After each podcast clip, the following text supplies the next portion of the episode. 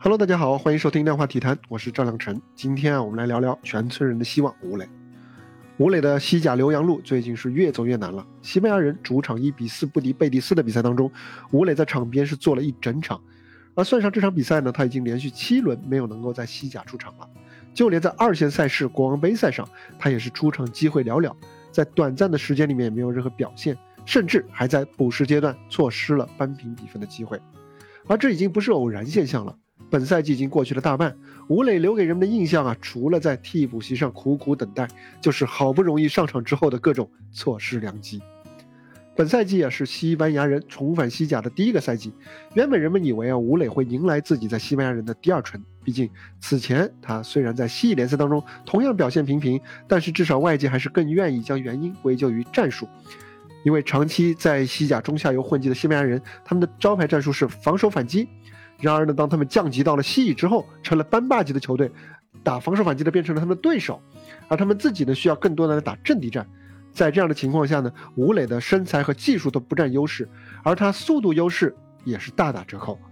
在这样的情况下，他自然缺少了用武之地。然而，当西班牙人重返西甲，人们才发现，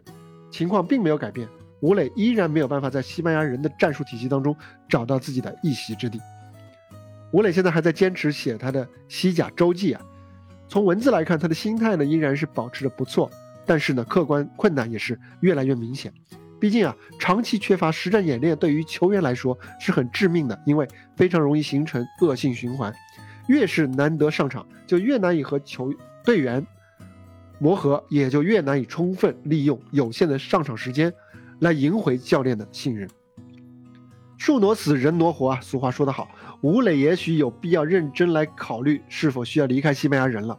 他当初在球队降级的时候是不离不弃，并且帮助球队重返了西甲，可以说是深得当地球迷的尊重。如今呢，如果因为球队配置和战术的原因离开，其实呢也并不算一个太糟糕的结局。接下来的问题是，吴磊应该回国还是继续他的留洋之路呢？如果回来踢中超啊？现在中国职业足球的大环境实在是不太理想，似乎并不能够提供给他质量稳定的一个比赛的环境，当然还包括他的一个收入的水平啊。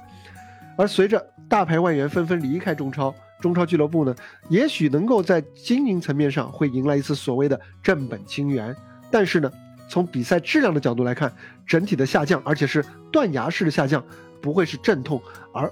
更可能是一个长期的现象。对于一名职业生涯剩下时间并不算太多的球员来说，这是必须要考虑的一个不利因素。而往另外一个方向来看啊，继续在欧洲来寻找位置，其实吴磊也并非没有机会。目前啊，冬季转会窗口还剩下一周的时间，此前呢，已经有多家的欧洲俱乐部向吴磊发出了邀请，其中就包括同处于西甲的，不过是在保级区的阿拉维斯队。阿拉维斯队呢，目前只有西班牙本土前锋何塞卢这么一个火力点。所以呢，吴磊这样的速度型前锋是球队的战术体系比较需要，来搭配这么一个何塞鲁这么一个高中锋的，是一个很好的补充啊。吴磊是一个很好的类型的补充。此外呢，西乙呢也有两家俱乐部是有意吴磊的。吴磊已经踢过一次西乙了，再踢一次又何妨呢？要知道，无论是西甲的比赛质量，还是西乙稳定的一个比赛的密度，都是现在寒冬之中的中超无法给予吴磊的。虽然吴磊被称为全村人的希望，但是呢，他是否回国发展，当然不取决于全村人怎么想，还是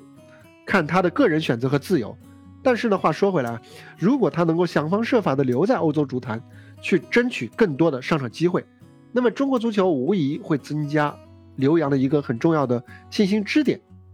而刘洋或者有意未来有意刘洋的他的同行、他的后辈啊，也会把他的坚持当做是一种积极的参照。当然了，我现在说这些也不是为了要所谓的，呃，道德绑架吴磊啊，这毕竟还是吴磊的个人选择和自由。但是同样要看到的是，从目前各方面的情况来看，继续留洋之路其实也符合吴磊本人的利益。